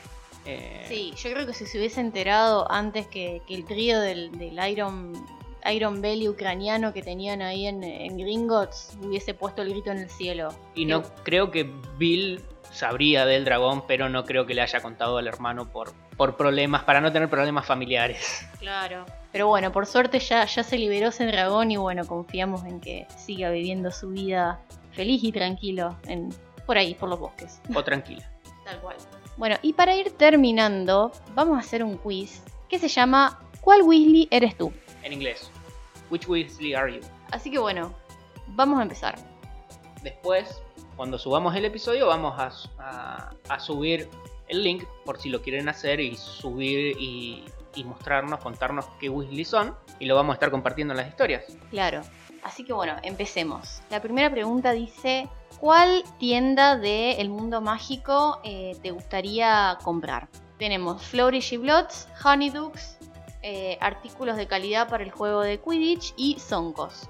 Yo iría por artículos de calidad, pero yo sé que vos irías a Flourish y Blood. Exactamente. Bueno, yo voy a elegir Flourish y Blots y vos entonces elegís artículos de calidad para el juego de Quidditch, ¿no? Exacto. Perfecto. Sigamos. La segunda pregunta dice, ¿qué eh, banda musical mágica eh, te gustaría escuchar? Acá tenemos dos opciones. Una es Celestina Warbeck y otra eh, las Weird Sisters o las Brujas de Hamlet, de Macbeth. Yo elijo las Brujas de, Mar- de Macbeth. Bueno, sí, yo también. Bien. La tercera pregunta dice, ¿cuál de los siguientes ítems te parece que sería el más útil para poseer en el mundo mágico?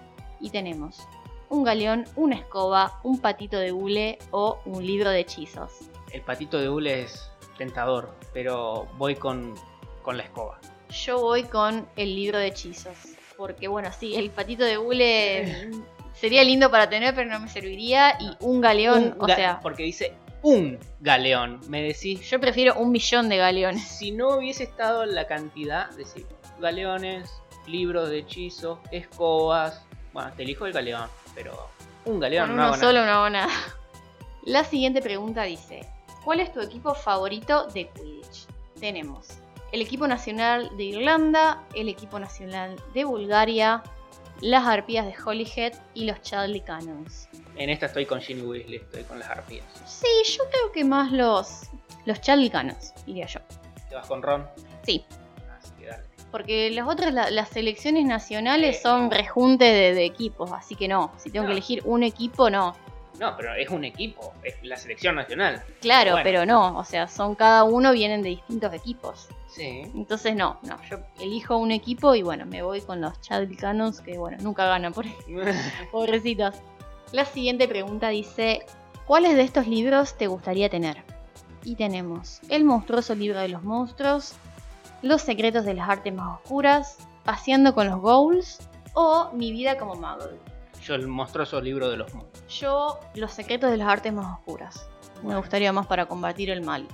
La siguiente pregunta dice, ¿qué criatura te gustaría tener como mascota? O por lo menos tenerla en tu casa que viva con vos. como mascota. Bien. Elfo doméstico, Pygmy-Puff, Escarbato, Dragón, Miomo o Lechuza. Primero, los elfos domésticos no son mascotas.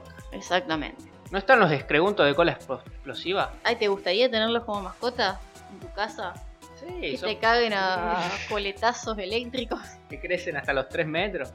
Eh, no, bueno, una lechuza, sí, sí, porque un micropuff no, un dragón ta- es lo mismo que un escorbuto de cola explosiva y un escarbato es para hacer quilombo, porque no puede tener nada que haga brillo porque el chabón se lo chorea, y un gnomo, eso está en el patio. Sí, yo diría un dragón, pero no como mascota.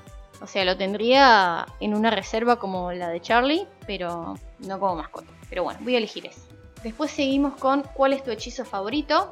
Tenemos Mufliato, el encantamiento antigrasa, Axio, Maleficio de los Mocomurciélagos, Desmayus y Expecto Patronum.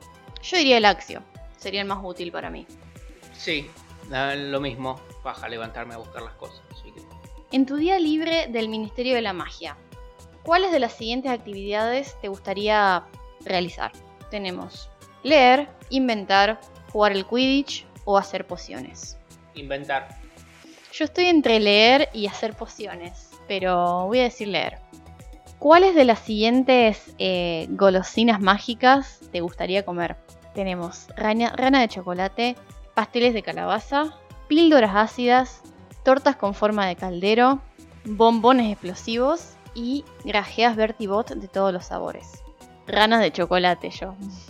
Y sí, sí, sí. La verdad que aparte me vienen con, con los cromos para coleccionar, así. ¿Qué clase de, de las siguientes sería la que más te gustaría aprender en Hogwarts? Pociones, estudios muggles, cuidado de criaturas mágicas, lecciones de vuelo, encantamientos o transformaciones. Encantamientos. Pociones. Y la última... Ah, no, ya está. No, ya está. A ver, vamos a ver los resultados. Ay, no, soy Percy Weasley, no. no quiero tener corazón ortigo. Aunque bueno, está bien. Está Reco- bien. reconozco que se necesita una gran, una gran determinación para en, en el Para- momento ¿Para volver ser y... el corazón ortiga? No, digo para, para en su momento volver y reconocer que fuiste un tarado ansioso de poder, como, como dijeron Freddy y George que era, pero bueno. eh, ah, pero no quería ser Percy Weasley yo. Yo no quería ser Ron. sí, a él le tocó Ron. No, Nah, pero bueno, Ron es Ron. Ron. Bueno, yo quería ser Ginny. Ginny tiene No, más. yo quería ser Charlie o alguno de los mellizos. No, bueno, pero Ginny tiene más cojones. Bueno, pero es Ron. Es mejor que Percy, déjame de joder. Sí. La verdad que sí, saliste mejor parado que yo.